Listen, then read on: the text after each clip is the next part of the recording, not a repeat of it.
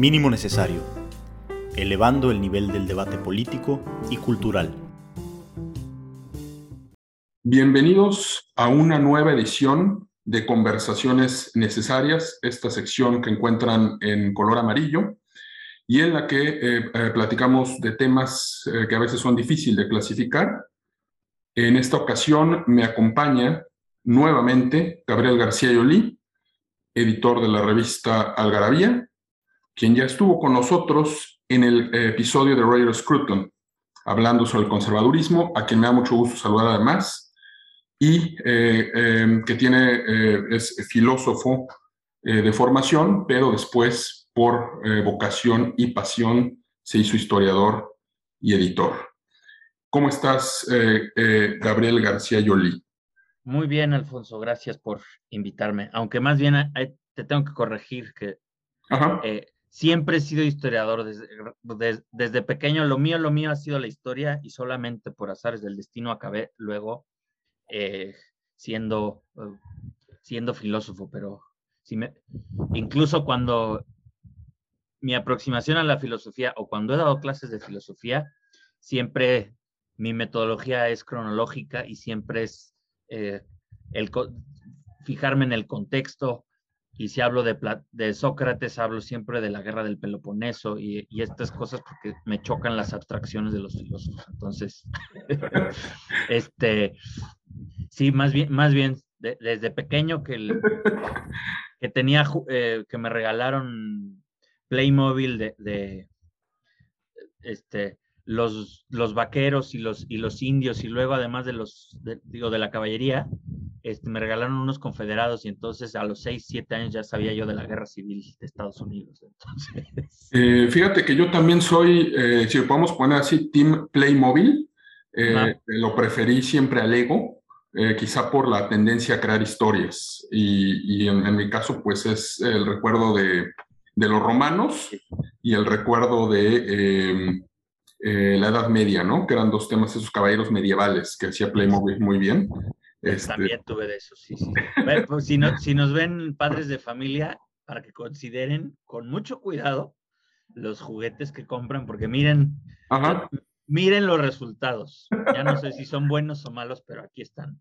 Pues, eh, pues sí, aquí están los resultados y, y sin duda em, eh, pues me, identifico con esto que dices. Yo también eh, en la filosofía política que hago, trato de nutrir el, ejercicio formal, el ejercicio lógico, el ejercicio de los conceptos, siempre con disciplinas eh, como la historia, como la antropología, como la literatura. Creo que eso a mí me parecen como muchos autores siempre muy interesantes cuando hacen estos cruces, ¿no? Que ahora, ahora le llaman enfoques interdisciplinarios, pero eh, hay que irse con cuidado porque luego salen estos este, Frankensteins, ¿no? Que, que tampoco tienen ni pies ni cabeza. Eh, pero bueno, ya dejando de lado estas este, disquisiciones sobre la niñez, eh, Playmobil y las disciplinas, en la vez pasada tú me expresas con emoción, me, me hacías recordar que este año se celebra un aniversario importantísimo, el 80 aniversario de los ataques del, del, entonces este, eh, imperio japonés a eh, Pearl Harbor en eh, Hawái, Estados Unidos. Y tenías la inquietud de que conversáramos sobre eso. Y yo pienso que es una conversación necesaria por el simple hecho de que toca muchísimos temas. Toca el tema de historia, toca el tema de la filosofía, toca el tema de filosofía política, toca el tema también de literatura, el tema de cómo se ha manejado incluso este acontecimiento en, en el cine. Ya hablaremos eso hoy. Eh, eh, pero bueno, yo comienzo eh, preguntándote, este, Gabriel, para que nos cuentes a mí y al auditorio. ¿Qué es esto de, o sea, no, quiero, no quiero decir como la cosa, pero el fenómeno del ataque japonés a Pearl Harbor? ¿Tú por dónde, por dónde empezarías a trazar, a bosquejar este, esta, esta conversación? Bueno, primero porque creo que es es importante eh, que, estos que estos aniversarios eh, nos, nos, sirvan para tener este tipo de conversaciones. Eh, yo vengo haciéndolo desde, desde, hace muchos años. me traumé, por ejemplo, en el 2014 con el centenario de, la Primera Guerra Mundial, en el 2018 otra, otra vez, eh, en el 2019 con el inicio de la Segunda Guerra Mundial y así. Em, en parte porque veo en nuestra generación particularmente una amnesia eh, histórica sumamente eh, grave y preocupante para mi gusto, algo que ya, había, ya hablamos la, la, vez pasada. Em, eh, eso, eso por un lado. Y esa amnesia que lleva a una frivolización de, de la crítica y de los, de los proyectos políticos y, culturales, que les falta perspectiva, les falta humildad y les falta tener los, los, los pies bien puestos en la tierra, eh, dar por sentadas tantas cosas eh, que, eh, que, damos por sentadas tantas cosas positivas en el mundo que son producto de estas crisis anteriores, que al no entender estas crisis, eh, tomamos por automáticas y entonces las descuidamos y, cuando en realidad son sumamente frágiles. Y una cosa personal eh, que me marcó mucho en, en, su momento es, es eh, la grandísima oportunidad que tuve de, de, convivir, aunque sea muy brevemente, y de conversar con algunos veteranos de la guerra. Eh, y hoy, con cada aniversario que pasa, me, pues me parte, el, me parte el corazón que ya no están. Este, y, y que en los próximos 10 años van a desaparecer ya los, ya, eh, los últimos. Eh, incluso si uno, si uno tenía 16 años en el, el 7 de diciembre de 1941, pues quiere decir que tiene 96 años actualmente. Y entonces que justo en el momento en el que necesitamos más esa memoria histórica, eh, la, Greatest Generation, esta generación que, que, que lo, lo, vivió en carne propia y lo, eh, lo pudo transformar eh, en lo pudo redimir, digámoslo así, ¿no? Este, pues está, está pronta a desaparecer y entonces la Segunda Guerra Mundial, al igual que la Primera o las guerras napoleónicas, pues solamente va a existir ya en, en los libros, ya no va, ya no va a perder este componente eh, humano hondo eh, que tiene, que a mí al, al, conversar con estos veteranos me marcó, profunda, me marcó profundamente. Eh, y pues cada que vienen estas conmemoraciones, eh, siempre invitan a los veteranos allí cada vez más viejitos, cada vez menos, este, cada vez más encorvados o en silla de ruedas con sus medallitas en el pecho. Y, pues me parece sumamente importante eh, recordar el aspecto humano eh, de esta gente que lo vivió y el espejearlo con respecto a nuestra a nuestra propia generación, que tenemos, por supuesto, nuestros propios problemas, nuestros propios retos, eh, y, no porque seamos mejores ni, ni, peores, eh, pero que sí les podemos aprender muchísimo a estos, eh, a estos testimonios y estos acontecimientos. Por eso me, me, me importa mucho hacer énfasis en, en estas rememoraciones y tomarlas como pretexto para, para, para estas conversaciones. Eso es lo, lo, primero que tendría que decir. ¿no? Este, permíteme ahí este, detenerte un momento, porque tú empiezas desde la parte humana, desde la parte del testimonio vivo, eh, que también es un método este, recurrente, era un método recurrente en las ciencias sociales y que generalmente ha ido cayendo en desuso, que es eh, el trabajo de campo, por un lado, la entrevista, la conversación, el material etnográfico. Y con base en ese material empírico, se empezaban a, desarrollar teorías, se empezaban a bosquejar explicaciones de los fenómenos sociales. Eh, entonces me agrada que empieces así y me gustaría a mí em, eh, rescatar a dos autores interesantes que nos pueden servir. El primero es eh, Maurice Albers, este sociólogo de la memoria colectiva. de hecho, él, este, si no mal recuerdo, murió en el campo de concentración de Buchenwald. Entonces, de alguna manera también fue eh, víctima de este gran eh, moloch que fue la Segunda Guerra Mundial. Pero lo traigo a cuento porque él habla de, él, distingue entre la memoria individual y la memoria colectiva. Y él propone esta idea de, que nosotros como seres humanos estamos eh, en, una sociedad y ergo se va construyendo como colectividad esta, esta memoria nutrida de momentos, de acontecimientos, que nos permiten como eh, recordar eh, el origen de una eh, sociedad. Em, siempre es, es, difícil, o sea, bueno, él también como que parte de esta, de esta, idea de que la memoria individual tiende a perderse, de no ser que esté entrelazada en esta memoria colectiva, de no, de, de no ser que esté em, plasmada en diarios, en, un material escrito que, como dices, al final del día es lo único que queda. Eso es lo primero. Y el segundo es Emil Durkheim, este, eh, también sociólogo, eh, que en 1912 escribió un texto del que me gustaría leerte una cita para que tú me digas tu opinión, eh, que proviene de las formas elementales de la vida religiosa. No puede haber sociedad que no sienta la necesidad de mantener y reafirmar a intervalos regulares los sentimientos y las ideas colectivas que constituyen una unidad y su personalidad. Esta refacción moral no puede obtenerse sino por medio de reuniones, de asambleas, de congregaciones, donde los individuos estrechamente próximos unos de otros reafirman en común sus sentimientos comunes. Ahora bien, a juicio de Durkheim, toda fiesta, aun cuando sea puramente laica por sus orígenes, tiene ciertos caracteres de la ceremonia religiosa, pues en todos los casos tiene por efecto acercar a los individuos, poner en movimiento a las masas y suscitar un estado de efervescencia, a veces hasta de delirio, que no carece de parentesco con el estado religioso. El hombre es transportado fuera de sí, distraído de sus ocupaciones y sus preocupaciones ordinarias. Por eso se observan en todas partes las mismas manifestaciones, gritos, cantos, música, movimientos violentos, danzas, búsqueda de excitantes que levanten el nivel vital.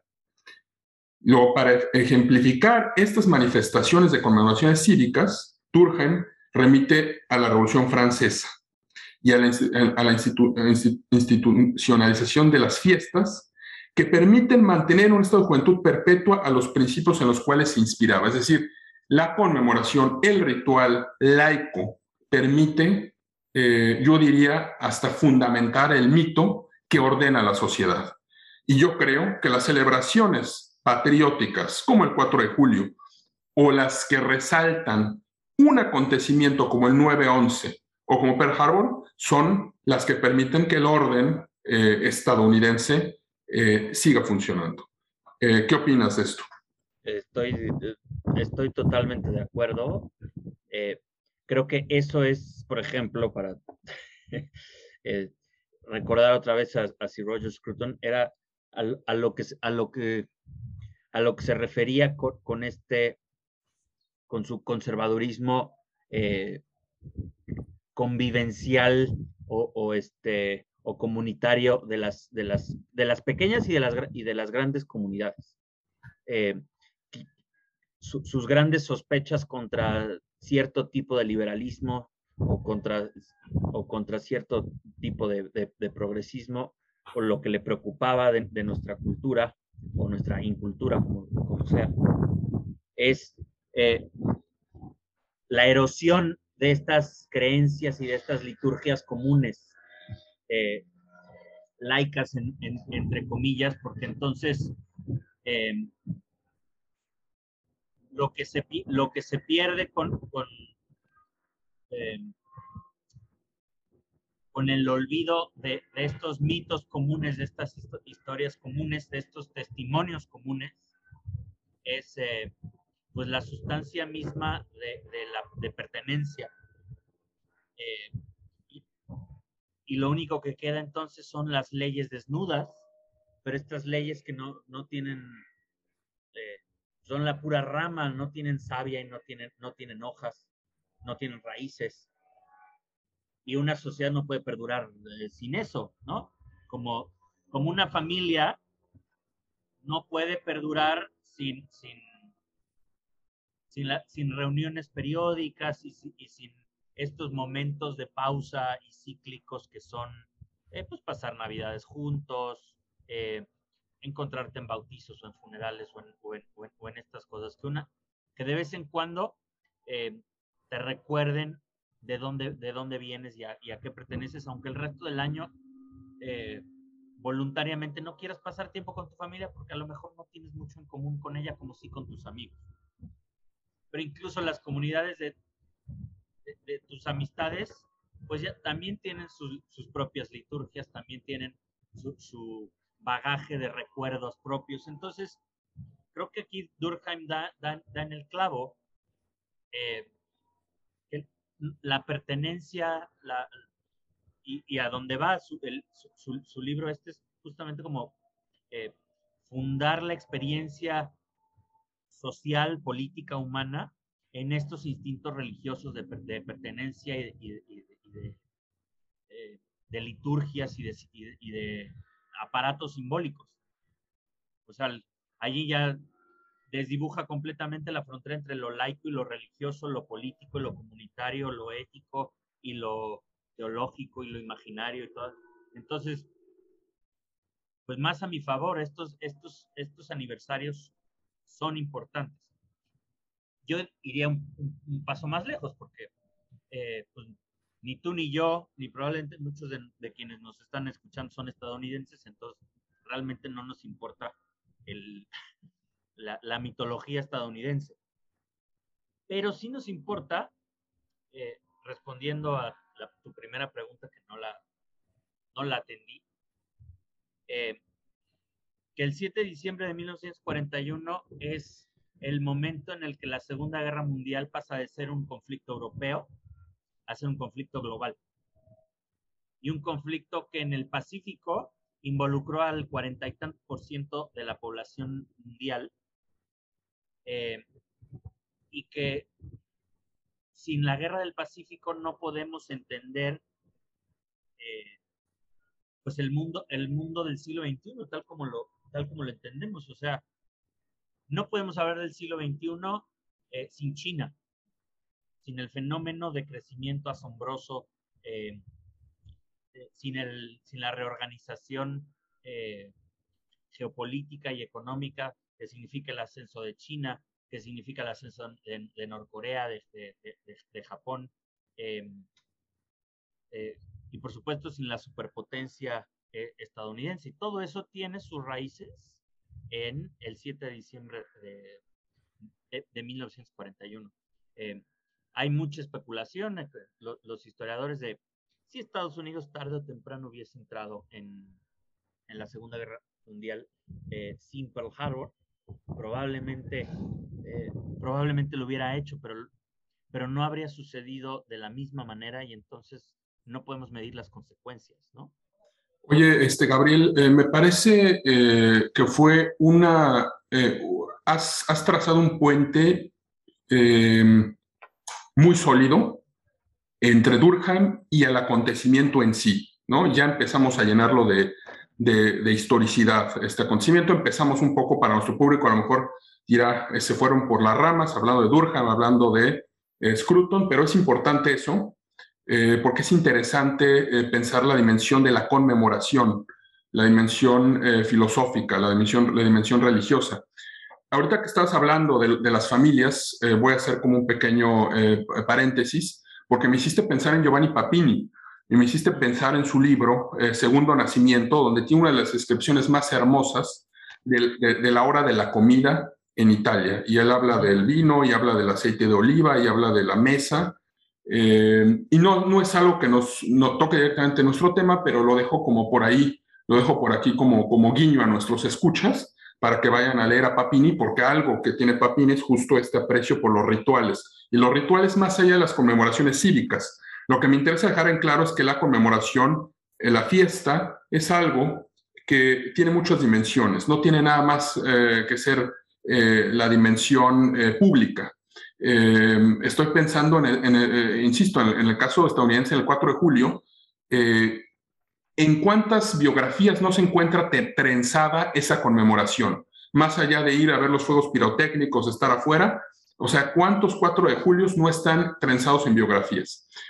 Ahora, eh, esto que mencionas de eh, que nos debe importar, porque, digamos, es una guerra que se desborda del continente europeo y es, eh, toca todos los puntos, por más que hayamos participado o hayan participado México como este, actor activo o no, o una posición marginal con este escuadrón, y la idea de Ávila Camacho, etcétera, eh, me interesa también marcar un em, desarrollo interesante, que es el mundo tomando un nuevo cariz geopolítico desde finales del siglo XIX hasta mediados del siglo XX, cuando empieza el orden de la Guerra Fría. Es este, este orden de esferas, eh, Lebensraum es, es, la palabra alemán, que es de hecho la teoría geopolítica eh, que sustenta el, régimen nación socialista en la Segunda Guerra Mundial y que es el origen, eh, digamos en términos geopolíticos, de la Blitzkrieg contra Polonia, el inicio de la Segunda Guerra Mundial.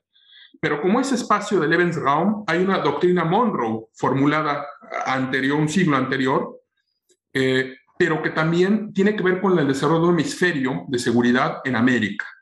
Y asimismo hay una doctrina geopolítica japonesa es decir, Japón empieza a concebir el sudeste asiático como eh, eh, una esfera de coprosperidad, como una, este, eh, y, de ahí se deriva, por ejemplo, estos ataques o estas apropiaciones de Manchuria, de la Manchuria, por ejemplo. me parece también algo que tenemos que mencionar es que Japón digamos, antes de Pearl Harbor, o sea, Japón inicia el siglo con dos guerras que lo empiezan a conformar como potencia geopolítica, como potencia con aspiraciones globales, que es la guerra contra eh, la Rusia, donde acaba de dar esa estocada la Rusia de los Ares, y la, guerra, la primera guerra contra China, eh, que después va a ser la reedición en medio de la Segunda Guerra Mundial con el bombardeo de Shanghái y la matanza de Nankín. Eh, pero bueno, quiero nada más dejar esto, ¿no? Eso como aquí este, eh, introducirlo y eh, pues no sé tú cómo ves esta geopolítica. Sí, creo que ese es parte del, el giro em, que, que, la nueva historiografía de la Segunda Guerra Mundial ha eh, ha dado, em, de una, trazar los, los orígenes de, del, 7 de diciembre de 1941, en irnos hasta, hasta principios de siglo, hasta, es, hasta la modernización de, de Japón, ¿no? Em,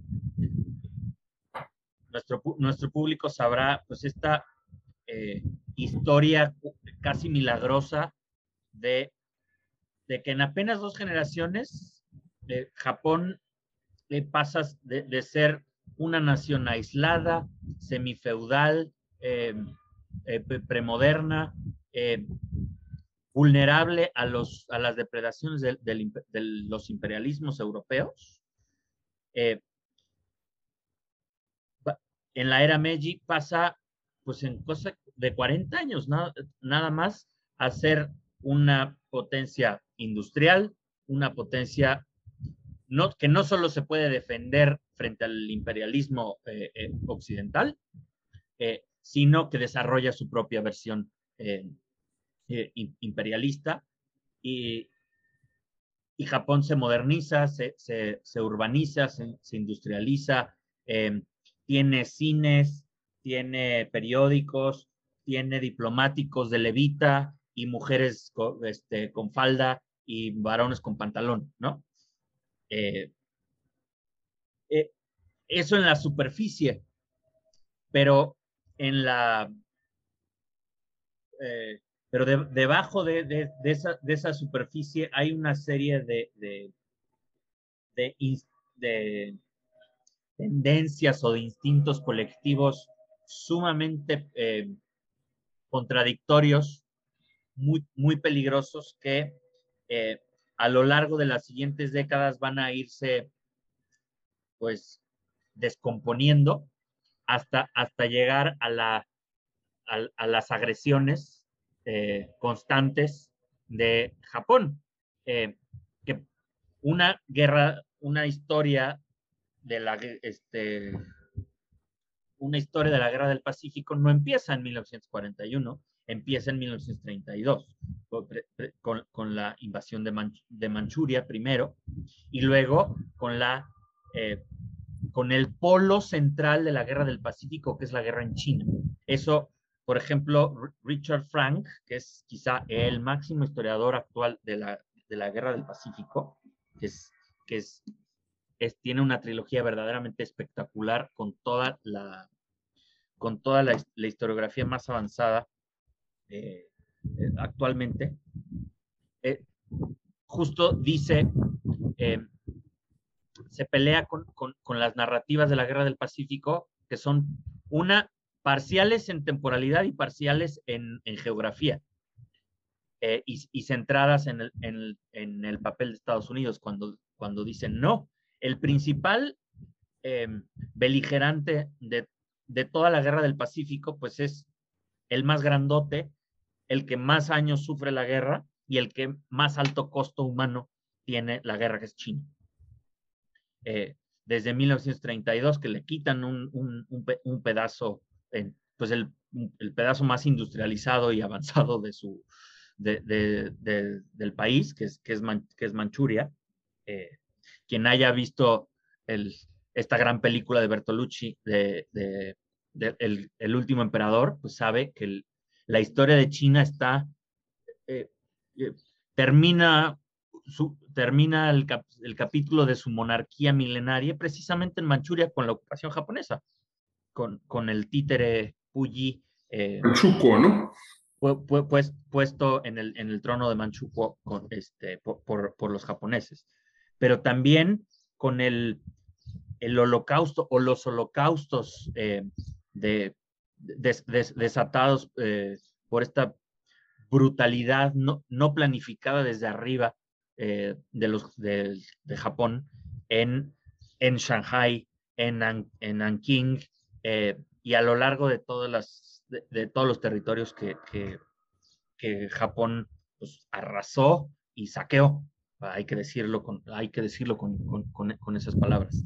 Y y Richard Frank lo, que dice es, es justamente la guerra en China la que pone a Japón en el camino de invadir el resto del Pacífico y lo pone en, en, curso de colisión directa con Estados Unidos, porque todas las negociaciones que hay a lo largo de todos estos años entre Japón y Estados Unidos, todas acaban fracasando porque Estados Unidos no está dispuesto a abandonar a China y Japón no está dispuesto a renunciar a sus conquistas parciales en China.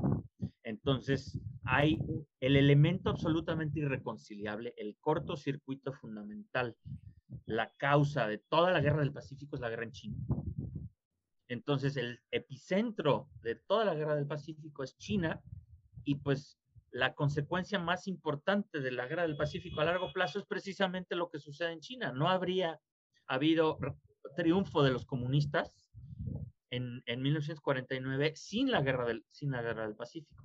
Y si no hay guerra, este, si no hay revolución china, entonces quiere decir que la guerra de Corea y, y, la de Vietnam este, el, no habrían sucedido prácticamente, que el desmoronamiento de los imperios europeos en el Pacífico no habrían sucedido, o al menos no de la misma manera, este, no habría habido revolución cultural, no habría habido la, triangulación eh, de la detente eh, de Kissinger y Nixon en, los 70 y por lo tanto la Guerra Fría sería muy distinta, no habría habido Deng Xiaoping y entonces pues el... Vaya, habría habido coronavirus sin el laboratorio virológico de Wuhan. este, en fin, ¿no? Eh, creo, creo que es, lo primero que hay que hacer es dimensionar es, esta guerra colosal. O sea, se murieron 40 millones de personas en, el Pacífico en, en, estos, en estos 10 años. eh, no, no son 10, son este, del, en estos 13 años, del, del 32 al, al, al 45. Entonces, las consecuencias de, de, este conflicto, que llegan a su clímax, en efecto, el 7-8 de diciembre, con la, los ataques japoneses, porque acordémonos que, en esas fechas Japón no solamente ataca Pearl Harbor, sino que ataca eh, Hong Kong, ataca eh, la, la, península de, Malaya, las, las Indias eh, ori orientales holandesas, la isla de Guam, la isla de Wake, eh, las Filipinas y un, montón de, territorios en, la, la Blitzkrieg eh, japonesa. Entonces, literalmente de la noche a la mañana ve, vemos que, la guerra se vuelve mundial en serio, deja de ser un conflicto focalizado en China y focalizado en Europa, a desparramarse a la mitad del mundo y desparramarse además con una violencia eh, completamente sin parangón en la ya de por sí violentísima historia del mundo y, del, y, del, y, del, continente asiático. Y esa parte no la, no la, no la dimensionamos adecuadamente. Gabriel, eh, ahorita en, esta, en esto que estamos ya navegando por aguas eh, de la historia, eh, que estamos em, em, eh, poniendo muchos detalles de lo que fue y hemos llegado a la conclusión, bueno, más bien hemos eh, insistido en que esta historia que estamos tratando hoy de ponerle contornos no inició el 7 de diciembre, sino que tiene una larga cadena de acontecimientos que van a desembocar en ese ataque. Eh, ahorita cuando con, tus comentarios eh, has, has este, ido perfilando varios eh, aspectos eh, muy estimulantes sobre este acontecimiento em, que creo que nos van a dar pie a, a, a ir sacando ramas de este árbol que es, o de esta semilla que es Pearl Harbor. Ya ahorita iniciamos un poco rastreando esta raíz y nos llevó a Manchuria, por ahí salió Bertolucci, eh, que digamos es una eh, eh película moderna, pero se refiere a este estado títere de Manchukuo. Eh, hablamos de esta expansión en el sudeste asiático o en busca de materia prima, del cambio de la, de la era Meiji al Japón industrializado. Y yo quisiera eh, retomar una declaración, la declaración de guerra del 8 de diciembre. Eh, porque eh, ahorita te voy a decir por qué eso resume un poco lo que hemos estado eh, ahorita mencionando. O sea, aquí, aquí el tema es que el presidente Roosevelt estadounidense lo llama el 7 de diciembre de 1941 una fecha que pervivirá en la infamia. Los Estados Unidos de América fueron sorpresiva y deliberadamente atacados por fuerzas navales y áreas del Japón y aéreas del Japón. Las hostilidades han comenzado. No hay duda de que nuestro pueblo, nuestro territorio y nuestros intereses están en grave peligro. Con la confianza puesta en nuestras Fuerzas Armadas, con la ilimitada determinación de nuestro pueblo, obtendremos, Dios mediante, el triunfo inevitable. Le pido al Congreso declare que, debido al cobarde ataque no provocado efectuado por Japón el domingo 7 de diciembre, existe un estado de guerra entre los Estados Unidos y el Imperio de Japón. Eh, le voy este, a redondear esta cita. Me parece interesante una fecha que pervivirá en la infamia. Es decir, una conmemoración no necesariamente es motivo de alegría, es motivo también de eh, recordar una agresión, de mantener viva la herida, para, eh, aunque haya cicatrizado, para eh, comunicar algo. Tú mencionabas ahorita el caso chino el caso chino y este ataque a, a, su, a esta zona que es la Manchuria. Eh, Durkheim hablaba de las formas elementales de la vida religiosa y empezamos a bosquejar la creación eh, del cuerpo social, es decir, se ataca al territorio estadounidense, se ataca a Manchuria, es un ataque a una población, es un ataque a un sujeto eh, colectivo que siente, digamos de manera metafórica, eh, que le quitas, está siendo desmembrado. Y entonces cuando yo pienso en las pinturas de Otto Dix de después de la Primera Guerra Mundial, con estos cuerpos eh, desmembrados, eh, las osamentas pudriéndose bajo el, sol azul del fin de la Primera Guerra Mundial, pienso que también podemos imaginar, sí, a los países desmembrados y atacados y cercenados y destruidos, ¿no?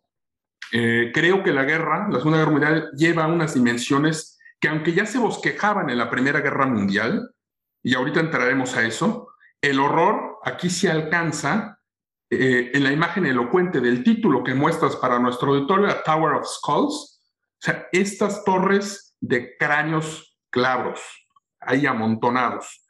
Eh, entonces, eh, bueno, nada más antes de, de seguir dando la palabra, historia de la infamia, conmemoración, los estados-nación como cuerpo colectivo, ergo el pretexto de que con el pretexto de que me ataquen a mí y hagan una profanación de mi cuerpo, de la soberanía, se deriva en una revancha en, la que yo voy a atacar el cuer tu cuerpo estatal, ¿no? Eh, y este, tercero, las dimensiones de una guerra que van a ser francamente escalofriantes. Eh, no sé qué, tengas que decir eh, sobre esto, Gabriel. Sí, sí digo, eh, por esto podemos, mm. o, ya, lo, ya, ya, llegaremos allí a los, los niveles de violencia de, las, de la Segunda Guerra Mundial, incluso para aquellos que llevamos años obsesivamente estudiándola, nunca, nunca dejan de sorprender. Tanto, tanto desde las estadísticas que son escalofriantes, como desde las historias personalísimas. Porque allí, sí los dos polos son, son de, de, dejarte, de dejarte sin, sin, sin, palabras. Eh, por ejemplo, las, las estadísticas que cita eh, y las atrocidades que describe Richard, Richard Franks son, son eh, pues sí, son, van más allá de la, imaginación. Al mismo tiempo que esta historia mucho más periodística, más, más, más personal, con los testimonios de cientos de, testigos de, los, ataques. Eh, no sé cuáles me, cuáles me conmovieron más. Si, las descripciones de la, de, la violación de, Nanking o lo, que los, los marineros de 18, 19 años eh, del, Oklahoma o, del, West, este, del West Virginia o del, o del Arizona eh, tenían que decir acerca de que el, eh, un, mes un mes después del, ataque se, seguían oliendo a petróleo su, piel del, de, cuando se tiraron, se tiraron al agua y el, y, el, y el, agua estaba llena del combustible derramado de los, de, los barcos, em, las el, el, olor de, la, de, carne quemada. Em, yo no sabía, por ejemplo, que eh, hablando de, fiestas navideñas, el 25 de diciembre de 1941 es la última entrada de un diario que se encontró en, en un compartimento del Oklahoma de marineros atrapados en, en, eh, el, ataque cuando, se, volteó el acorazado. Entonces quiere decir que del 7 de diciembre al 25 de diciembre hubo varios, varios marineros que no pudieron rescatar y, este, y que se murieron de hambre o, o, o, veto, a, a, saber qué, ¿no? Este, esa, esa clase de cosas, por el, nivel de violencia es, es, es inaudito. Eh, y otra, perdón, el resto de la pregunta era... Eh, bueno, ahorita puntualizamos lo de los, los horrores de la, de la, guerra porque tengo yo algo ahí que decir sobre desde el frente de Europa eh, continental. Eh, este, pero te hablaba yo también em, em, de, bueno, sí, evidentemente la dimensión, no solo como dices estadística, sino simbólica, eh, la idea del Estado, la idea de la profanación, Porque hemos ahorita hablado, por ejemplo, y mencionas tú los horrores de China. Eh, eh, sobre, sobre eso quiero que, que, me, digas algo, sobre estos, vamos a profanar el territorio. Y creo que para, particularmente para el caso estadounidense es revista una importancia muy interesante, toda vez que han sido contados los ataques a su territorio a lo largo de la historia. Sí, es, esa es la, otra cosa que, que, iba a decir, que tampoco dimensionamos hoy, hoy en día, como lo vemos de este lado de, de, de la historia, de este lado de la victoria, eh, no podemos dimensionar el, el, asombro, la estupefacción, el miedo que, este, que significaron esos ataques y la completa indignación nacional de, Estados Unidos. O sea, la, todo, todas las dudas eh, sobre involucrarse en una guerra, todas las desilusiones, to, toda la, precaución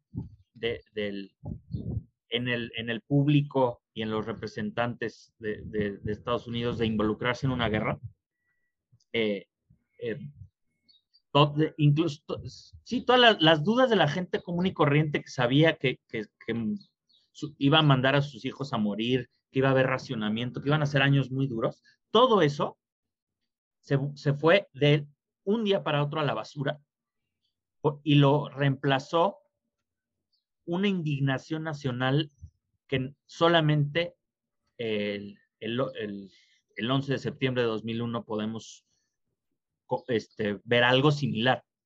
Y ni, y ni siquiera porque, eh, porque al, en, al menos en, el, en el 9-11, los perpetradores, es, es el, al menos a eso hay que reconocerle a la administración Bush que, que siempre tuvo muy claro que se trataba de grupos terroristas o de, o de, o de, o de extremistas, ¿no? Eh, y de Osama Bin Laden y, y, y, gente muy, muy particular. En la Segunda Guerra Mundial sí es un estado completo, sí es casi, casi una raza la, la, la, la, que es, eh, eh, la, que es la perpetradora. Y entonces a la indignación completamente justificada de, de un ataque, un ataque eh, sorpresivo, eh, eh, ahí podemos debatir si provocado o no provocado, ¿no? Pero, pero, eh, pero ciertamente sor sorpresivo y sin una declaración de guerra de por medio, que allí además es este, añadir, ¿cómo se dice en, inglés? Insult to, to injury.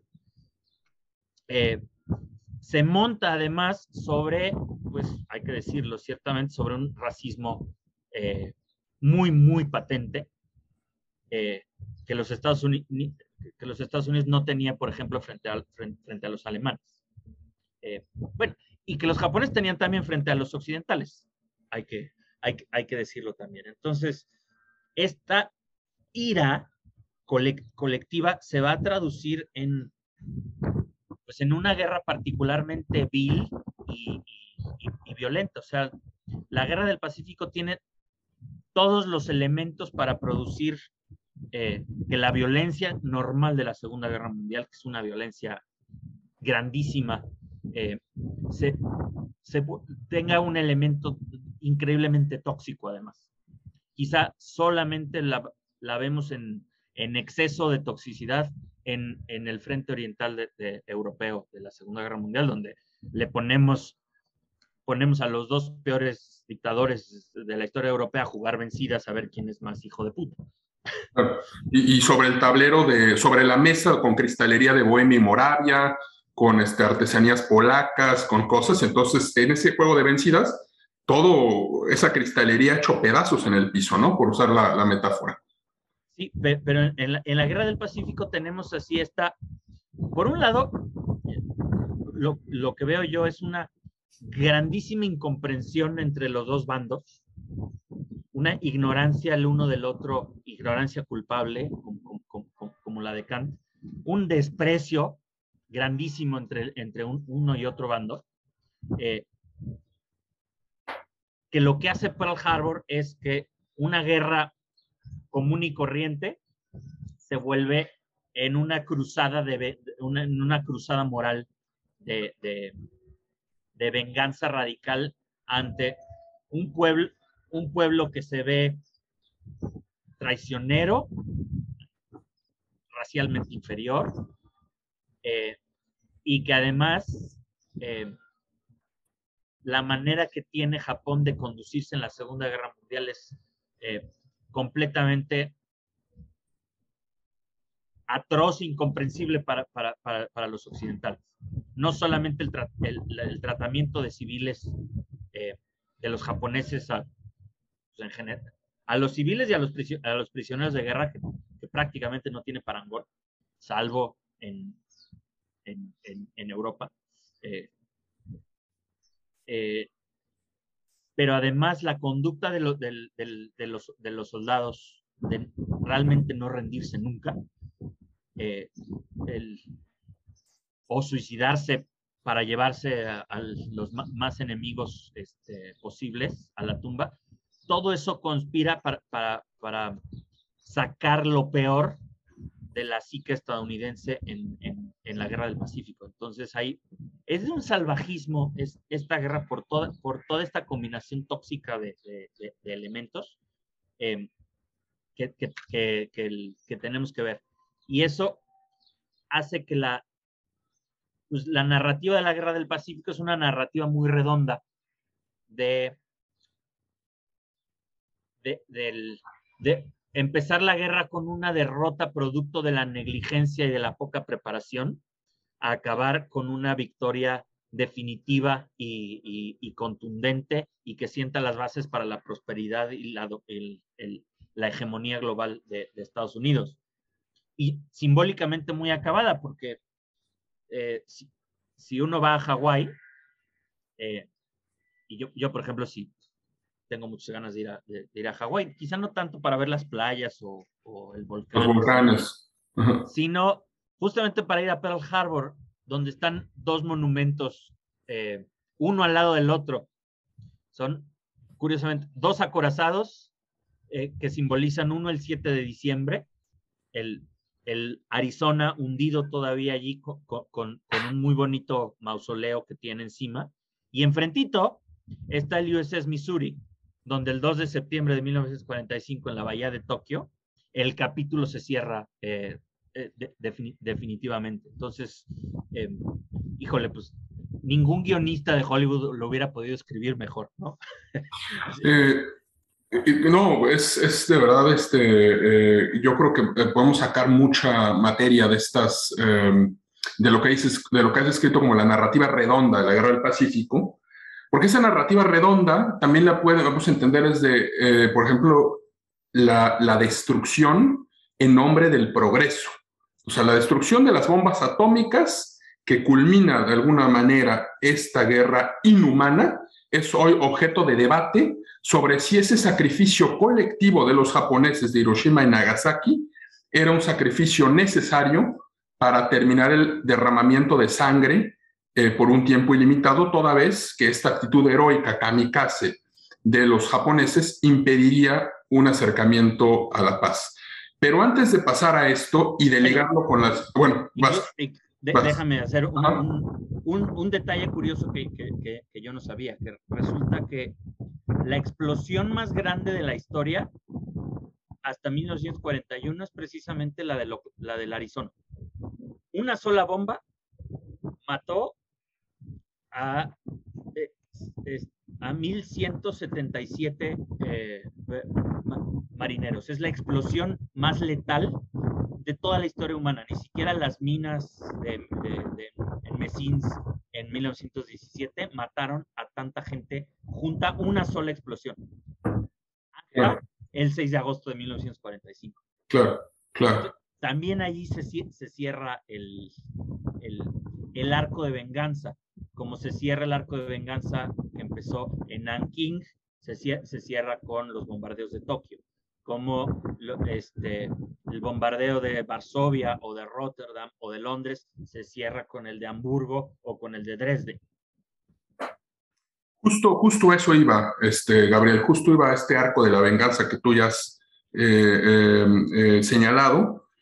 Pero antes sí quiero insistir en que la Segunda Guerra Mundial es una guerra donde ya se pierde por completo la distinción entre el combatiente y la población civil. Es decir, no hay una eh, comparación pensada en una guerra medieval, eh, un ideal caballeresco, y si lo trazamos, hacemos un, este, digamos, un recorrido de longue durée y llegamos hasta el frente oriental que mencionas y las consecuencias que pagan los alemanes cuando las tropas soviéticas llegan a Berlín, o las consecuencias que pagan los habitantes de Leningrado en el sitio, o las consecuencias que paga la población polaca o la población checa consideradas por el régimen nacional socialista como infrahumanos, Untermenschen, ¿no? Porque hablabas ahorita de eh, el tema eh, de, la, dimensión racial, porque cuando yo hablaba de, bueno, es un ataque al, Estado-nación, eh, esto eh, conlleva que la represalia es, o sea, tú como japonés, estando en territorio estadounidense, eres parte de ese Estado enemigo. Ergo, ocurren todas estas represalias en territorio estadounidense para japoneses. Separación de familia, congelamiento de cuentas bancarias, eh, internamiento en campos de concentración. Y todo eso es, un, es, la historia de la Segunda Guerra Mundial, ¿no? Desde el crimen eh, innombrable del holocausto judío eh, pero pasando también por las atrocidades eh, en territorio chino, eh, los campos de concentración y los experimentos llevados a cabo con la población civil. Pero bueno, eso, eso quería guerra bacteriológica y, guerra, guerra, química. O sea, este, ni los nazis llegaron a esos extremos este, puntuales. Digo, si usaron este, gas venenoso en, masa, pero, pero no, este, no en el campo de batalla. E, exacto. Eh, y eh, bueno, sí quería puntualizar eso, ¿no? La, idea de la represalia. Eh, hablábamos también de esto, del ataque al territorio estadounidense, y es distinto en cierto, hasta cierto punto de, el caso de Europa, porque en Europa lo que sí vemos es un reacomodo de fronteras con la, consecuente, el sufrimiento de las poblaciones que un día estaban habitando la Alsacia y la Lorena y al día siguiente eran parte de eh, Alemania, o las personas que habitaban la Silesia y un día eran parte de eh, eh, Prusia Oriental y al día siguiente resulta que por consecuencia de los acomodos de los vencedores de la guerra eran ya Polonia y también recibían la ira de las personas, la ira colectiva de los habitantes del nuevo territorio al que ahora pertenecían. Es la historia que cuenta, por ejemplo, también Herta Müller, la, escritora este, alemana de, que se quedó en esta minoría de, Suabia, de Suabia en Rumanía. Eh, y, como ella, pues hay poblaciones este, alemanas en Hungría, hay desplazamientos de Polonia, los sudetes checos, en fin. Eh, eso ya, este, bueno, hemos dicho suficiente sobre esta dimensión racial, esta dimensión de la población civil, pero ahora quiero abundar en este eh, aspecto que ya has adelantado, que es el arco de la venganza. Eh, y, te pregunto, Gabriel, no sé si estarías tú de acuerdo conmigo en entender también el curso de la Segunda Guerra Mundial como una serie de venganzas, como una serie de toma y daca. Es decir, Pearl Harbor, sí, y después eh, las bombas atómicas. Eh, bombardeo de Londres, el aniquilamiento de la Florencia del Elba, Dresde, donde no dejaron una piedra sobre piedra. Y estas imágenes dantescas de esta escultura barroca, con todas las casas hechas como un cenicero o ya ah, en un, aspecto más, eh, digamos, con la cámara más a ras de suelo, el atentado a Reinhard Heydrich, este jerarca nazi, el, protector del, protectorado de Bohemia y Moravia de los nacionalistas, que sufrió el atentado en 1942, el 27 de mayo, queda moribundo, al final eh, acaba muriendo en junio, y la represalia es el aniquilamiento, borrar de la faz de la tierra el pueblo de Lídice, que por cierto, esta, esta zona de la Ciudad de México, San Jerónimo Lídice, lleva ese nombre, ¿no? En honor a ese pueblo que no dejaron piedra sobre piedra. Eh, entonces, antes de darte la palabra, déjame recordar un pasaje del Génesis eh, a propósito de Caín y Abel, ¿no? Cuando este, eh, llega a Jehová, dice Caín, ¿dónde está Abel tu hermano? No sé, ¿soy yo acaso guarda de mi hermano? ¿Qué has hecho? La voz de la sangre de tu hermano clama a mí desde la tierra. Ahora pues, maldito seas tú de la tierra que abrió su boca para recibir de tu mano la sangre de tu hermano cuando labres la tierra, no te volverá a dar su fuerza, errante y extranjero serás en la tierra. Y dijo Caín a Jehová, grande es mi castigo para ser soportado. He aquí me echas hoy de la tierra y de tu presencia me esconderé, y seré errante y extranjero en la tierra, y sucederá que cualquiera que me hallare me matará. Y le respondió Jehová, ciertamente cualquiera que matare a Caín, siete veces será castigado. ¿Por qué retomo esta idea bíblica? por la dimensión del castigo y de la venganza. Y te pregunto, Gabriel, ¿es el ataque a las bombas atómicas siete veces eh, Pearl Harbor? ¿Es el ataque, es la, destrucción de, del Ídice siete veces el atentado a Heydrich? ¿Es el bombardeo de Dresde siete veces o más los ataques de Londres? ¿Qué opinas de esta morfología de la, de la venganza que estamos eh, ensayando a propósito de Pearl? Eh, bueno, creo que poéticamente es muy útil, aunque militarmente no, no funciona de la, de la, de, la misma manera. Em, eh, por un lado, eh, sí, aplica la, la, frase de Churchill cuando habló de Hamburgo y de, y de, Dresde, de ellos sembraron el viento, ahora van a cosechar las tempestades. Estas, millones de frases redondísimas que, tiene Churchill. Eh, ciertamente hay algo hay de eso, pero creo que más bien lo que, enseña la, la, guerra la Segunda Guerra Mundial y eh, especialmente los debates en torno al, al, uso de las bombas atómicas, que creo que casi todos con los que me suelo topar em, suelen ser debates demasiado filosóficos, demasiado abstractos, em, que rara vez se ponen a ver las minucias eh, militares, la, lógica eh, militar de, o la lógica militar de la toma de decisiones eh, en, el en el campo de batalla. Em, que creo que tienen un, tienen un elemento muchísimo más utilitario y menos político al que se le puede eh, calificar como, como una de tener una intencionalidad perversa de venganza de siete, veces y cosas así. Eh,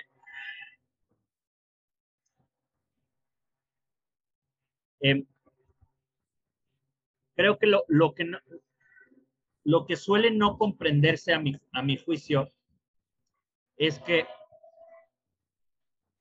tal parecería que, concebimos eh, la guerra y las cosas que suceden en, en la guerra em, bajo categorías de la filosofía política que suelen ser categorías para considerar el orden eh, permanente de las cosas eh, en tiempos de paz. Y creo yo, conforme mis estudios de, historia militar este, con los años, me ha llevado a ver que si algo tienen las guerras, es que las la guerra es el, el, quiebre de todas, el quiebre de todas estas filosofías y de todas estas categorías. Es eh, cuando el caos se, em, la estructura colapsa y regresas al caos primigenio del que va a salir una nueva estructura después. Y entonces cuando, cuando estás en medio del caos y el caos imperante, la única lógica es la lógica de, la, violencia eh, y una violencia que se puede ejercer siempre y cuando haya los medios, eh, los, medios adecuados. Y entonces eh, la lógica de la, violencia tiene un, eh, un componente utilitario. Y entonces, una vez que está sucediendo la guerra, no hay manera de contener la, de, contener la violencia. Es realmente muy difícil, requiere una, eh, pues una capacidad de, estadista, una voluntad política muy grande para poder contener al genio que ya se salió, que ya se salió de la, de, la, la botella, ¿no? Eh, cuando, eh, por ejemplo, el, el, el, caso de los bombardeos eh, a civiles por parte de los británicos, pues es una, es una decisión muy consciente de, Churchill, no tanto de, no tanto de venganza, sino de, es la única manera que tiene el Reino Unido de hacerle daño a los alemanes. Es la única manera que vean los estadounidenses que están pagando la guerra este, y los soviéticos que la están pagando con sangre, unos con dinero y otros con sangre, la única manera que, que vean que el Reino Unido, que el Imperio Británico puede, tiene algo que hacer. Sin, sin, la campaña de bombardeos británica a, Alemania, casi casi el Reino Unido hubiera estado cruzado de brazos porque no tenía ninguna otra manera práctica de hacerle daño a, este, Alemania. No tenía los medios el Reino Unido para llevar la guerra a Alemania y, matar soldados alemanes en el campo de batalla, como si los rusos. Este, o no tenía la capacidad industrial de Estados Unidos de, de producir armas a ese, a ese nivel. Aunque este, entonces, ¿es una campaña de venganza? Sí, es una campaña eh, eh, con una lógica que hoy sabemos que es falsa y que probablemente el propio Churchill sabía que era falsa, eh, de que los teóricos militares sabían que las guerras se, se podían ganar mediante bombardeos a civiles, quebrando la, la moral de la población. Sí, al, algo hay de eso, pero es una cuestión más práctica. Como el, el uso, como el, digo, para no desviarnos del tema, este, como el bombardeo a Pearl Harbor obedece a una lógica estrictamente militar. Eh, no, no tanto una de venganza de, les vamos a dar donde más les duela a estos eh, occidentales corruptos y decadentes. Aunque algo hay de eso también, pero no es lo principal. Como con las, como con las bombas atómicas, que una vez que ya estás en esta espiral de violencia infinita de la guerra del Pacífico, en ese contexto las bombas atómicas no, son, es una, una pequeña diferencia de grado. Hoy en día, con retrospectiva, lo podemos ver que no es una diferencia de grado, que es una diferencia de naturaleza. Eh, las armas nucleares no están en la misma categoría que las, que las otras, aunque los bombardeos convencionales a Japón mataron muchísima más gente que, los bombardeos atómicos, ¿no? Pero cuando ya estás en, es, en medio del caos, donde no hay el beneficio de, de, de, la historia, de que ya sabes qué va a pasar, eh, eh, es que, a ver, creo que me estoy haciendo muchas bolas, pero eh, he oído de, debates donde dicen es que las, bombas atómicas las tendrían que haber, eh, eh, tendrían que haber llamado al, go al, gobierno japonés y haberles mostrado las guerras atómicas antes que usarlas en la población civil. Y digo, pues eso está muy bonito, pero la, las guerras no funcionan así. Justamente no hay relaciones entre los gobiernos, por eso estás en guerra, caramba, ¿no? Y además, ¿quién te dice que al un gobierno japonés completamente disfuncional y megalómano, ese es otro tema que ahorita quiero, quiero, quiero tocar, eh, lo hubieras podido convencer mostrándoles una, una explosión cuando una derrota militar tras otra, cuando la aniquilación completa de la marina japonesa, cuando la erradicación de sus ciudades con bombardeos convencionales, cuando eh, la erradicación de la marina mercante japonesa y la potencial hambruna no los habían convencido. Este, cuando la única perspectiva que, que, existe es la de una invasión masiva de las islas japonesas, que tal como probaba la evidencia reciente, es que la, la violencia del, del, entre más se iban acercando los estadounidenses a al territorio japonés, la, la violencia iba creciendo exponencialmente. De, de las Marianas a, a Iwo Jima y a, y Okinawa, la, la, la diferencia en, en, sangre es, es este, pero del quíntuple. Y en Okinawa al menos hay una inmensa cantidad de civiles que son, que son este, bajas, bajas colaterales. Entonces, la lógica militar lo que te dicta es utilizar el medio, el medio más barato de infligir máximo daño al, al, al, al enemigo y, ter, y terminar con, con, la guerra lo más, lo, lo, más pronto posible. Ya esa es la inercia natural de, la guerra, que no tiene que ver con, no tiene que ver con la lógica de venganzas, este, sino con simple y sencillamente la violencia está desbordada. La única manera de contenerla es con una, con una, solución, con una solución radical. Si no hay solución radical, lo único que queda es, pues, como la Unión Soviética, hasta que no veas Berlín en cenizas y Hitler en cenizas, es, esto no puede terminar.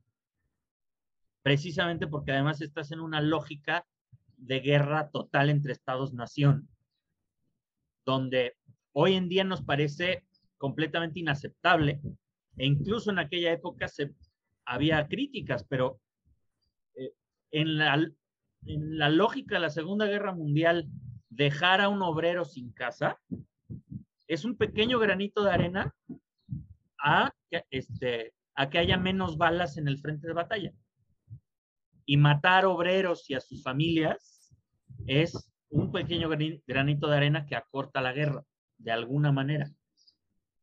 Es una cosa horrible de, de, de decir, moralmente es, horrible, pero yo no puedo explicarme qué otra alternativa en ese momento, con los medios disponibles, con la incertidumbre de ese momento, se puede... Eh, eh, pues sí, ¿qué, qué, otras cosas hay en la mesa? Como lo que digo, el Reino Unido decidió bombardear deliberadamente a civiles porque era la única manera que tenía. Desde, algo tan prosaico como que los bombarderos británicos no tenían las miras de bombardeo sofisticadas que sí tenían los estadounidenses. Y resulta que la capacidad industrial de, del Reino Unido era menor, entonces decía, la única manera de bombardear es de noche porque, porque de día nos van a hacer pedazos y, este, y porque no tenemos los instrumentos. Entonces, pues ni modo de noche. Y de noche le pegas a lo que sea. Y le pegas pues a los obreros, a, los obreros alemanes y sus casas y sus fábricas y a ver qué pasa. ¿No? Eh, eh, o, a una catedral, a lo mejor se te va por ahí, ¿no? eh, una catedral gótica. Pero, a ver, este, Gabriel, esto que, dices complementa y, y, también nos ayuda a, a replantear los enfoques que hemos como sugerido aquí. yo habla, hablaba también de la venganza, un poco para decir, y por eso la, la, la idea bíblica de, de, de, la, de la, pelea, entre, este, este, la fratricida, ¿no? Entre Caín y Abel, eh, para hacer a lo mejor un poco una reflexión de la naturaleza humana. Y me gusta que tú digas, eh, que tú introduzcas el componente militar, porque eso nos permite, como dices, llenar los conceptos abstractos de, eh, eh, de otras lógicas que también están ahí, que no se excluyen, pero que se complementan. Y me hace pensar en tres autores. Me hace pensar primero en René Girard, este filósofo, crítico literario, teólogo este, que me gusta mucho con su libro de La violencia y lo sagrado, ¿no? Porque tú hablabas de este genio que ya está fuera de, control y ha bajado a, sembrar destrucción y sangre por toda la tierra. Entonces, lo, lo que ese es un poco el problema para las sociedades arcaicas, que cuando se desata la violencia, es posible que la misma sociedad acabe destruida por esa cadena de violencia. ¿no? De ahí la necesidad del chivo expiatorio y de ahí la necesidad de los rituales y del sacrificio para concentrar toda la violencia en un punto y, asegurar así la supervivencia de la comunidad. Eh, pero bueno, esa es una reflexión de una sociedad arcaica, hipotética, ¿no? Y cuando digo arcaica, evidentemente no hay una valoración normativa, sino simplemente una precisión temporal, cronológica, una orientación. Pero vemos que también esa lógica de alguna, eh, de alguna manera está presente también en la Segunda Guerra Mundial. Eh, y por eso es importante, como dices tú, pensar estas soluciones radicales eh, desde, otro, desde otra perspectiva, para evitar esa para ponerle un alto a esa cadena de la violencia. Ahora, esto también hace pensar en Clausewitz, ¿no? En esta idea de la, eh, la, continuación, la guerra como continuación de la política con otros medios. ¿Y qué hay ahí? No, más allá de una, esa frase que se ha viralizado como una fanfarronería, como decir, bueno, es una amenaza velada de que si se agotan los medios de la política, entonces recurrimos a las armas. Yo creo que en ese dictum de Clausewitz hay algo más. Hay una idea de que la guerra es una forma de estructurar también como la política, ¿no? Y la guerra tiene sus estructuras y la guerra permite ciertas cosas y la, eh, y la, guerra a lo mejor permite alcanzar cosas que la misma política ya no te daba más, ¿no? Eh, ahora, en este aspecto también de eh, la violencia, hay mucha reflexión de la teoría política que hace una cesura entre poder y violencia. Por ejemplo, Luhmann habla de el poder como una forma dosificada de violencia. Sin embargo, me parece interesante la eh, apostilla de Hannah Arendt, no exactamente hacia Luhmann, sino ella en su filosofía, en su reflexión sobre el poder y la violencia, con un ejemplo muy ilustrativo. Ella dice, si tienes a varias personas armadas, no van a ejercer la violencia a menos de que les des la orden de ejercer la violencia. Es decir, para que un ejército ejerza violencia, necesita el poder. Es decir, el poder está antes de la violencia. Desde, desde una idea de Hannah me parece eh, brillante esa reflexión, porque para que estos kamikazes acaben, este, eh, eh, este digamos, este, cayéndose como ícaros en el frente este, del Pacífico, después de cumplir con su misión para el emperador Hirohito, para el sol naciente, y alcanzar este, eh, a lo mejor un más allá donde están todas las personas heroicas, eh, pues es necesario que venga una orden y esa orden se deriva del poder. Bien, dejo estas reflexiones aquí, eh, sobre aquí como este, en el tablero, pero ya que toco el tema de los kamikazes, quiero que pasemos ya el tiempo también nos, se nos empieza a agotar, entonces quiero ir como cerrando nuestra discusión y no quiero cerrar esta charla, Javier, sin que hable, eh, eh, Gabriel, perdón, sin que hablemos de la heroicidad a propósito de estos eh, kamikazes. Es decir, hay en esta, en esta Segunda Guerra Mundial una idea de el héroe. Es decir, no, no en vano el régimen nacional socialista apelaba a, este, a la mitología germánica, apelaba al Valhalla, apelaba a, este, de hecho, hay autores que piensan que Hitler concebía la batalla de Berlín el fin como la última destrucción necesaria eh, de, los, eh, eh, la cosmogonía de los nivelungos para que renaciera de esa destrucción final la vida, ¿no? del holocausto final de Berlín. Yukio Mishima, este autor japonés, escribió en uno de sus, de sus libros, que ahorita no recuerdo exactamente cuál, pero es esta tetralogía del mar de la fertilidad, eh, que la alianza del eje era la alianza entre dioses germánicos eh, eh, del panteón italiano romano y los dioses japoneses. Es decir, hay una idea heroica y, y, ligo todo esto que como desperdigado a propósito de la celebración de Pearl Harbor. Es decir, la celebración de Pearl Harbor ocurre en una época, eh, este 80 aniversario, en la que esa idea heroica de la guerra ha desaparecido casi por completo. Y, y, si tú lo ves distinto, por favor, este, házmelo saber. Pero yo lo veo así. Si acaso estoy pensando en, en, en, en cómo mueren los terroristas hoy este, islámicos cuando hacen un atentado en, la, la de Charlie Hebdo, hay todavía una idea de que les esperan más allá a los héroes que mueren en, esta batalla pero digamos en la Europa moderna, en Estados Unidos moderna, ha desaparecido ese heroicidad. Lo que, lo que hoy, a lo que hoy se le rinde tributo es a las víctimas. O sea, hay un cambio de paradigma también ahí. Y quiero que me digas tu opinión sobre este aniversario, que supongo que hubiera sido distinto en caso de estar Trump eh, al que ahora está. Eh, no sé qué piensas de esta idea del heroísmo a propósito del aniversario. Es una pregunta interesante, aunque eh, complicada, porque me llamó mucho la atención que, por ejemplo, esta historia de Pearl Harbor tiene, culmina con un anexo de, eh, de las medallas de honor este, del Congreso, que es la más alta condecoración militar de los, de los Estados Unidos, con todas las, las las que se otorgaron ese día, muchas de ellas póstumas.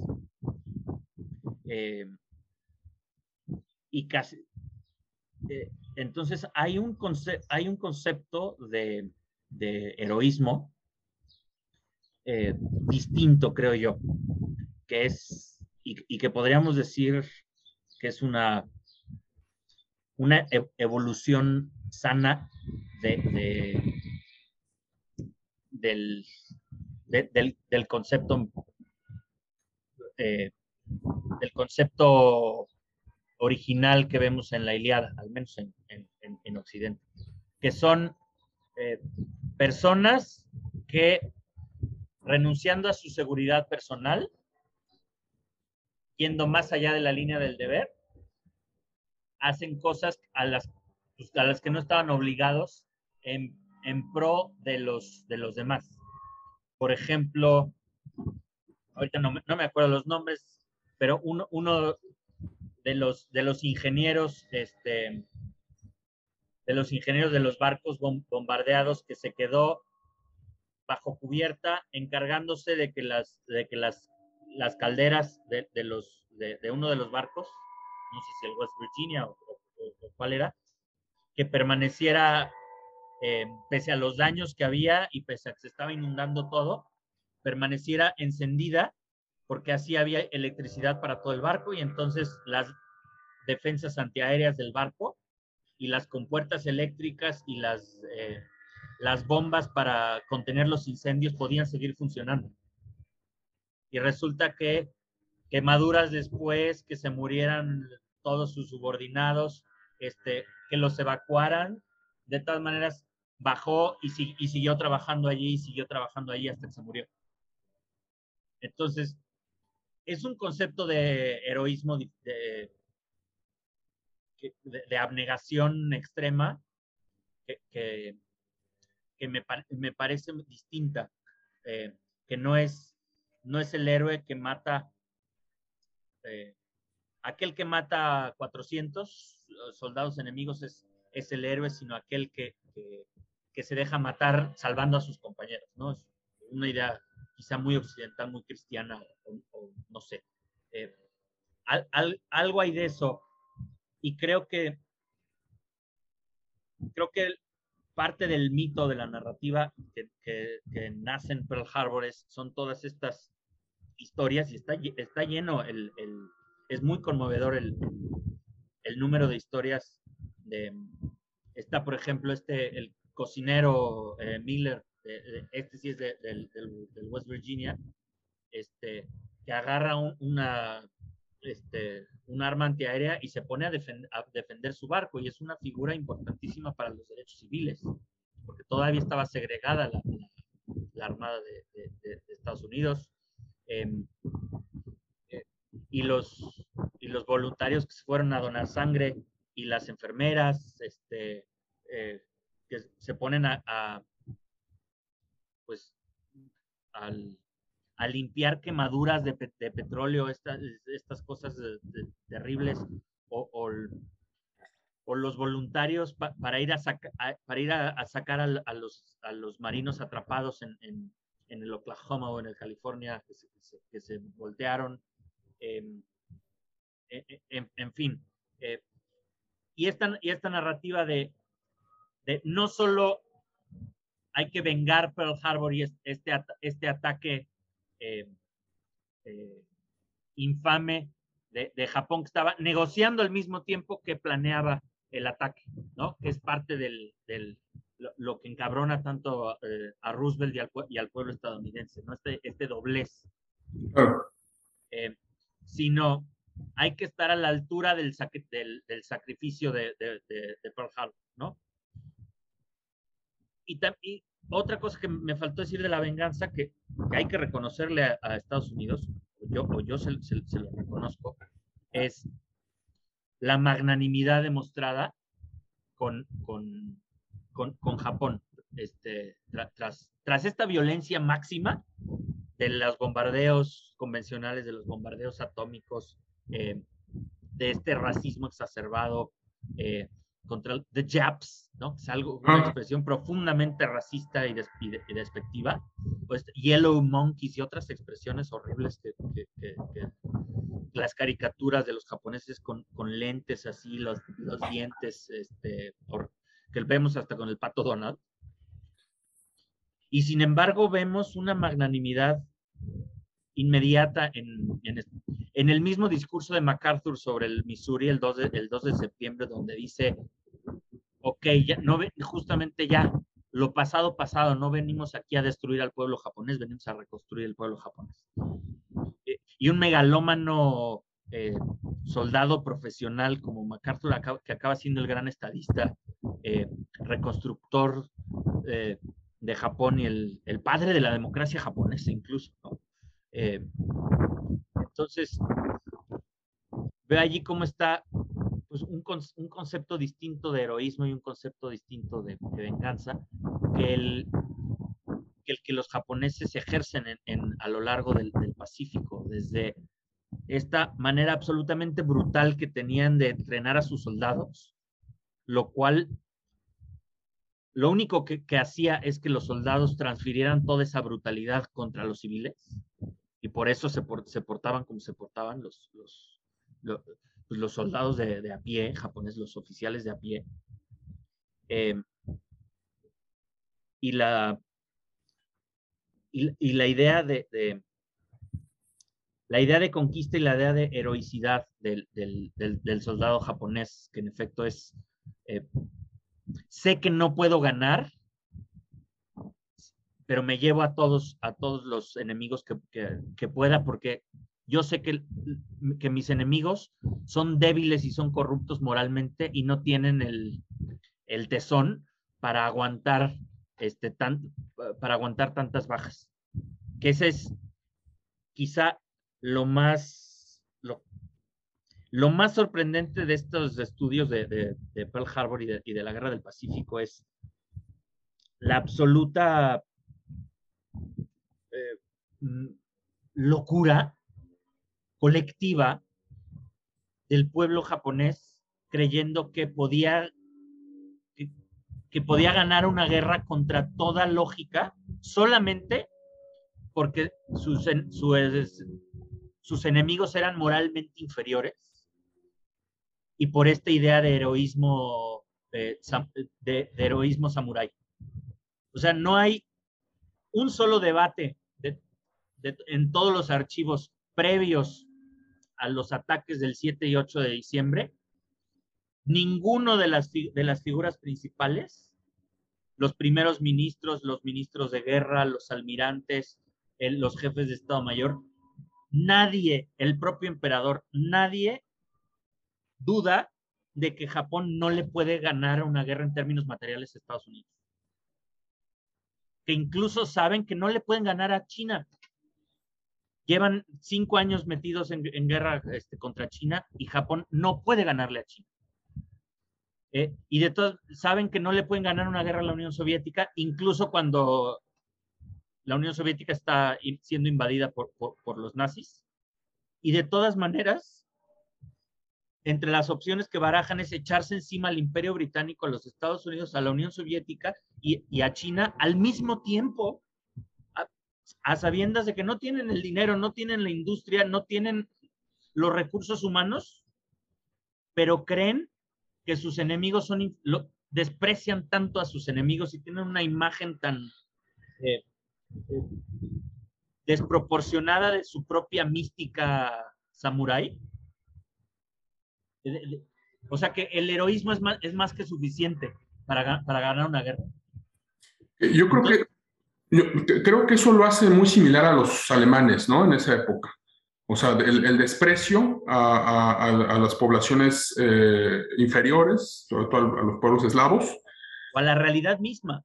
Eh, eh, ajá. bueno, es que también estamos hablando ahí de, de, el caso de Hitler y el caso de Hirohito son, o sea, el poder adquiere tintes cuasi religiosos, ¿no? Del Führer, míticos, muy distinto a las democracias occidentales a pesar de que en la práctica, como dices, Churchill, ah, o sea, se vuelve un mito después. Eh, quiero que terminemos ya esta eh, discusión, no porque esté aburrido o, no, o quiera, sino porque el reloj nos, nos lo indica así. Eh, pero no quiero despedirme, este, mi querido Gabriel, sin que, digamos, aunque sea un par de cosas sobre el cine y Pearl Harbor. Eh, ahorita que mencionas al Pato Donald, recordé esta, eh, no sé si es corto, película de 1942, The New Spirit, el nuevo espíritu. O sea, el, el Pato Donald conminando a este, los estadounidenses a llenar bien los formatos para los formularios de Hacienda para seguir sufragando una guerra este, con un eh, mensaje patriótico que decía algo así como taxes to beat the axis, ¿no? Este, impuestos para derrotar al eje. Eh, y claro que ese pato Donald sirvió tanto para ridiculizar a Hitler como para después, en un futuro, o sea, también con esa carga racial y discriminatoria, caricaturizar a, mexicanos o a brasileños o a, los tres amigos, ¿no? Eh, pero está a propósito también de eh, nuestro arco de venganza y sobre esta idea de cortar la violencia que se ha desatado eh, esta eh, película de 2001, ¿no? Me parece que es la Pearl Harbor, creo que debe ser el referente más cercano que tengan muchos los que nos escuchan con Ben Affleck, Josh Harnett, eh, pero más allá de la calidad de la película o de, su, este, de sus alcances y límites, como toda producción hollywoodense, me parece que incluso ahí en, en la producción está que es, Michael Bay el que, el que está como, como productor, es el, director. El director, ¿no? El director y productor que tiene, que tiene como estas este, grandes épicas cinematográficas de celuloide. Eh, eh, digamos, yo creo que es uno de los gran, grandes creadores de mitos de, contemporáneos, ¿no? De, las narrativas estadounidenses, ya sea China, Irán o, Japón, el enemigo, la misma Unión Soviética. Eh, pero en esa película Pearl Harbor, pues ya ves que está esta historia que de hecho inicia con tonos muy bíblicos, con estos dos amigos eh, este, que el padre le empieza a golpear a uno, el otro lo defiende, inician esta amistad. Hay una mujer ahí de la que se enamora, bueno, uno se enamora, parece que eh, da por muerto al, este, a, su amante, entonces el amigo la empieza a cortejar, hacen una pareja, ella se embaraza. Eh, y luego regresa el, el, el, que supuestamente estaba muerto y se da cuenta de la traición del amigo, y después eh, mandan al, amigo y a él los manda, pero esta, esta mujer le confiesa al que regresó que está embarazada de su, eh, de, su amigo, los mandan a los dos nuevamente al frente, eh, el amigo, uno de los amigos se sacrifica por el, por el, el, amigo que, que, estuvo con la pareja del, del, que originalmente se había ido, se sacrifica ante los ataques de los japoneses por el otro, antes de morir el, el sobreviviente le dice, oye, vas a ser padre, le encarga este, eh, cuidar a su hijo, al que sobrevive. En fin, ahorita este, lo, lo, resumí muy rápido y a lo mejor no, no muy, de manera tanto confusa, pero sí creo que queda claro el punto principal, que es esta cadena de eh, venganzas desde la idea de defenderlo de las palizas del padre entre los dos hermanos, eh, amigos, nace una amistad, después el papel de la mujer, también con tonos míticos, ¿no? De, este, eh, ecos ahí de, este, de, estas mujeres que se lleva Agamenón o que se llevan este, eh, los de Troya, etc. eh, y eh, el sacrificio de uno en el frente oriental. Eh, pero yo lo que quiero para culminar es que tú me digas unos comentarios sobre la representación cinematográfica de Pearl. Pues yo creo que Pearl Harbor es, es de estos momentos que no sé si el cine le ha hecho mucha justicia, porque veo dos, tipos dos tipos de película en, con respecto a, Pearl Harbor, eh, y todas las tengo frescas porque me las eché para, para, para, para leer esto, que es, o son las que, las épicas que tratan de, de explicarte lo que sucedió, que son casi, casi como documentales, eh, documentales dramatizados, o son las que son películas con un componente humano y la historia como trasfondo. Em, y estoy pensando en cuatro películas. Las del primer tipo son, por supuesto, la insuperable Tora, Tora, Tora de 1970, que es increíblemente eh, eh, fidedigna. O sea, la cantidad de errores que, tiene son, son eh, eh, este, minuta. Son, son pecata, minuta. Es verdaderamente bien, bien construida y bien realizada de, de, principio a fin con una visión equilibrada, no moralizante, eh, muy objetiva, eh, este, fílmicamente muy bien realizada de la historia. No más que es un plomazo de película porque no tiene, no tiene, no tiene un componente humano que te, que, te, que te lleve, ¿no? Claro. Y algo muy parecido hicieron hace apenas dos años con Midway, eh, que empieza justamente en Pearl Harbor y te, van desde Pearl Harbor hasta Midway como para cerrar el, el, ciclo, con además la, el, el raid de Doolittle, el primer bombardeo a, Tokio en medio. Entonces, esa es todavía peor que, que, Tora, Tora, Tora, porque te quieren meter tres cosas complicadísimas en, en una película que es más corta que, que Tora, Tora, Tora. Y le meten mucho CGI y lo que sea, pero igual es históricamente, históricamente fidedigna pero pues es muy difícil seguir a tanto, a tanto personaje. Ahora sí que tanto hombre blanco en uniforme es muy difícil de, saber quién es quién, ¿no? Eh, y están, están las otras dos películas que, eh, que justamente apelan a un público más amplio porque lo principal es la historia, la historia humana.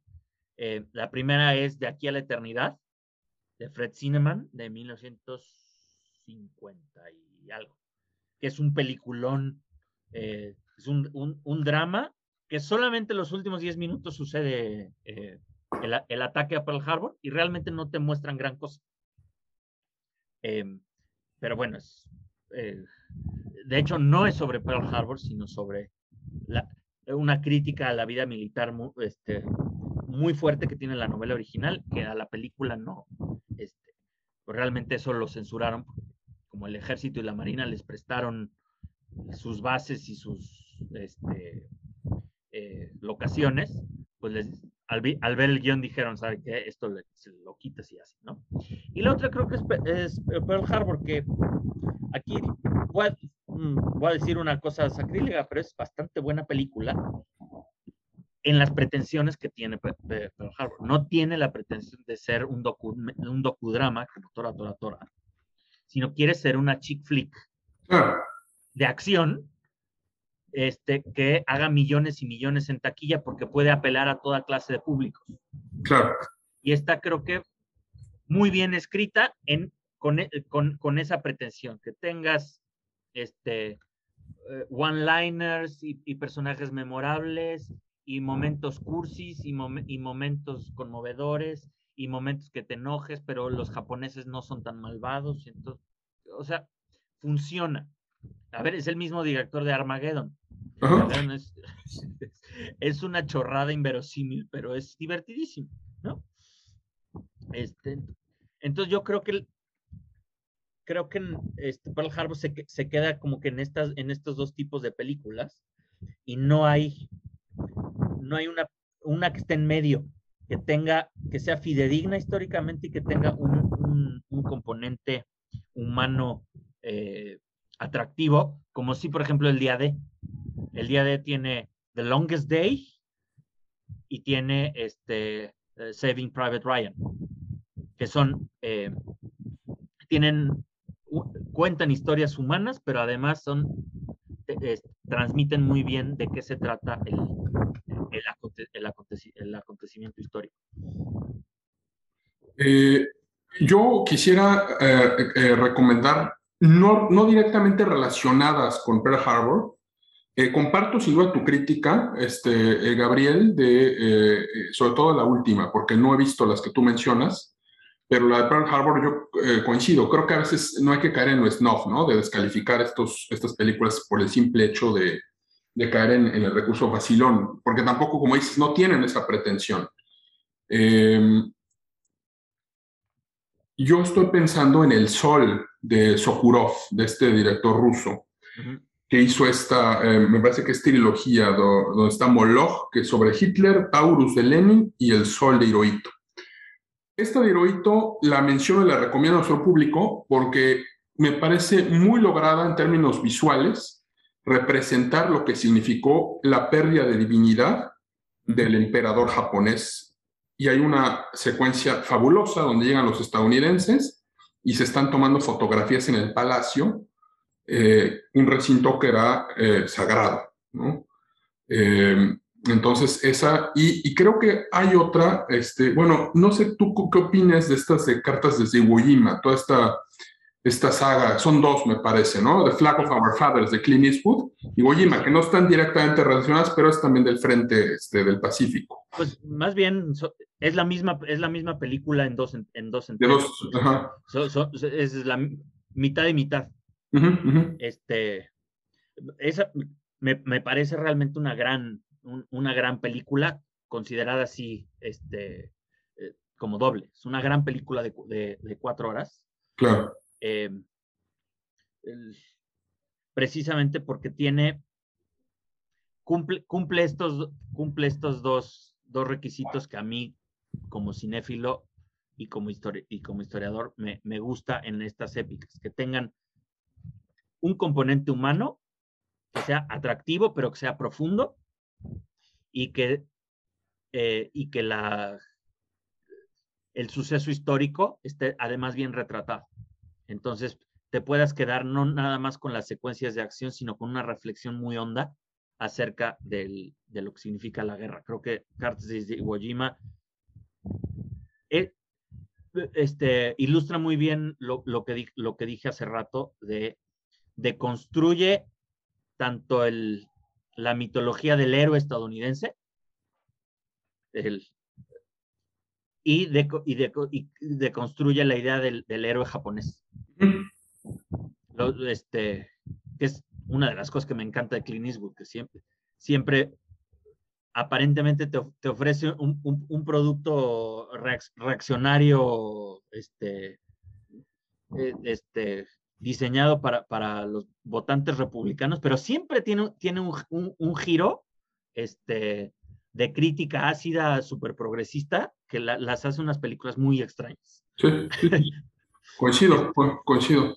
Así, eh, y este es un gran ejemplo. O sea, cuando uno ve, si, si, uno, si uno lee la reseña, es una película sobre los que sobre los que izaron la bandera en Iwo Jima y les tomaron la foto más famosa de la Segunda Guerra Mundial. Guacala va a ser una cosa patriotera, la más patriotera y espantosa posible. Pues resulta que no. Y encima la adereza con la, con la, con la visión japonesa. Pero, una, pero unos japoneses, un, el general Kuribayashi, este, eh, occidentalizado que justamente no cree en los suicidios y no cree en el, en, el código samurái que respeta a los estadounidenses y un soldado de a pie que es un cobarde. Entonces, es, es, esa mezcla me parece que, es, muy rica y visualmente creo que es además muy, muy bien lograda. Pues bueno, em, eh, con esto este, terminamos nuestro, nuestra conversación. Em, hemos tratado a lo largo de, esta, de estas, este, que ya casi es eh, como un ciclo de, de Iwo Jima, una, una, una, visión, una película de, por, por, por, la duración, de eh, explorar todas las perspectivas, todo lo que nos, nos permite, todo lo que nos detonó un aniversario, una celebración, una conmemoración. Eh, a quien nos escucha, ¿qué piensas tú de este 80 aniversario? Eh, ¿Cómo lo imaginas? ¿Cómo crees que tiene una relevancia directa en la vida cotidiana? Gabriel, te agradezco muchísimo por esta es tu casa. estoy seguro que vendrás muchas veces más y eh, pues sigan, eh, por favor, suscríbanse a nuestro canal y visiten nuestra página. Gracias, Gabriel. Gracias a ti, un gusto. Hasta luego. Muchas gracias por escucharnos.